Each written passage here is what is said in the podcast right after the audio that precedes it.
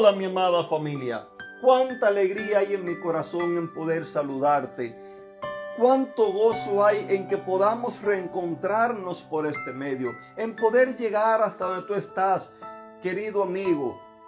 Yo quiero decirte hoy que Dios te bendiga, que su gozo, su paz y su amor sean una realidad en la vida de cada uno de ustedes. Y hablando de paz, si hoy yo te preguntara, ¿qué es paz para ti? Yo estoy seguro que la mayoría de ustedes darían una respuesta distinta y esto es basado a la situación particular la cual cada uno está viviendo.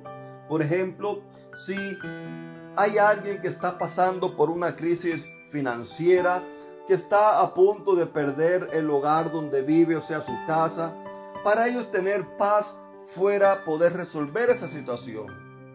Hay otras personas las cuales están tristes, no tienen paz, están desanimados quizás en estos momentos debido a que han perdido algún ser querido.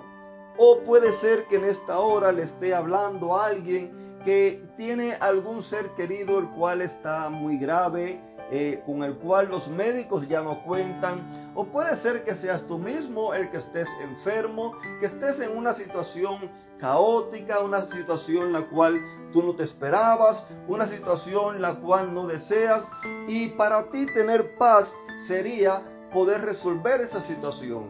Puede ser que le esté hablando algunos padres los cuales sus hijos o algún hijo eh, está en malos caminos, anda en malos pasos, anda con malas compañías, anda con, eh, eh, con personas las cuales tú no quisieras que anduviera porque sabe que no lo van a llevar a un buen lugar. Y para ti tener paz sería de que ese hijo tuyo saliera de ese lugar.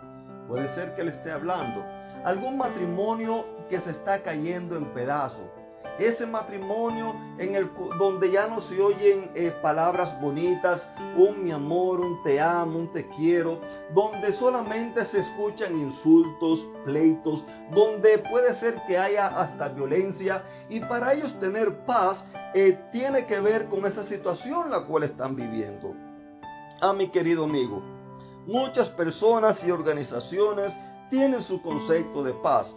Entre algunos de ellos encontré esta definición que dice, paz interior se refiere al hecho de estar mental o espiritualmente en tranquilidad con suficiente conocimiento y comprensión como para mantenerse uno mismo fuerte frente a la ansiedad o el desequilibrio emocional.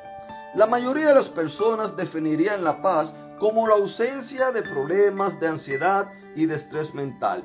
Si tú te das cuenta, esta definición y otras más te llevan a batallar por ti mismo, te empujan a luchar por ti mismo, te empujan a, a hacerte creer de que tú puedes hacerlo. Pero lo triste del caso es de que vas a terminar frustrado y fracasado contigo mismo. Por eso es de que los matrimonios se separan, por eso es que hay personas que se disgustan, se enemistan unos con otros, porque finalmente no pueden conciliar la paz. Hay hasta quienes se quitan la vida porque no pueden conciliar la paz con, consigo mismo. Si te das cuenta, como ya hemos venido hablando en otras ocasiones, todo esto es una trampa del enemigo, una trampa de Satanás para hacer que tú pongas tu vista en el punto equivocado, para hacer que tú no mires al blanco correcto, ya que la paz es una característica de Dios. Y el enemigo trata por todos los medios de separar tu vista de Dios para que tú no lo mires a Él. Te empuja a luchar por ti mismo, te cansas, te agotas, te hiere, hieres a los demás. Eh, y cuando tú vienes a ver, termina con una frustración, terminas desanimado porque no lo pudiste alcanzar. El enemigo sabe que tú nunca lo vas a poder alcanzar, pero él te lleva a ese otro punto. ¿Para qué? Para mantenerte separado de Dios. ¿Por qué? Porque la paz es una característica, como ya te dije, una característica de Dios y solamente aquellos que tengan a Dios en su vida son los que van a poder gozar de paz. Y esa paz es como dice en Filipenses 4:7, es la paz de Dios que sobrepasa todo entendimiento, la cual guarda vuestros corazones y pensamientos en Cristo Jesús.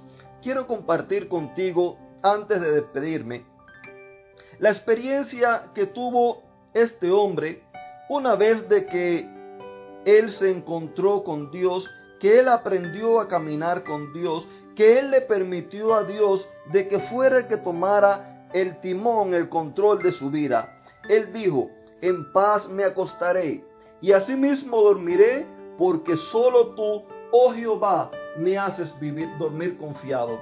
Querido amigo, si te das cuenta, como dice esta persona, David, solo tú, oh Jehová, él lo reconoció, me haces dormir confiado, me haces vivir confiado. Por eso es que él decía, puedo acostarme en paz, puedo dormir en paz. Si te das cuenta, eh, en la vida de él, si, si, quieres estudiarlo, en la vida de él no es que fuera una vida de donde todo era color de rosa, no es una vida donde todo era paz y tranquilidad exteriormente. La paz es algo lo cual está en tu interior y viene como resultado de que la presencia de Dios sea una realidad en tu vida. Por eso, querido amigo, yo te invito cada día a que tú hagas de Dios tu mejor amigo y a que tú le permitas a Él de que Él entre en tu vida, que Él gobierne tu vida, porque recuerda que los pensamientos de Él son más altos y más grandes que los tuyos y que la paz de Él, que sobrepasa todo entendimiento humano, es quien guarda tu corazón, es quien guarda tus pensamientos en paz para que tú puedas vivir en paz. Que Dios te bendiga y te regale un lindo y maravilloso día.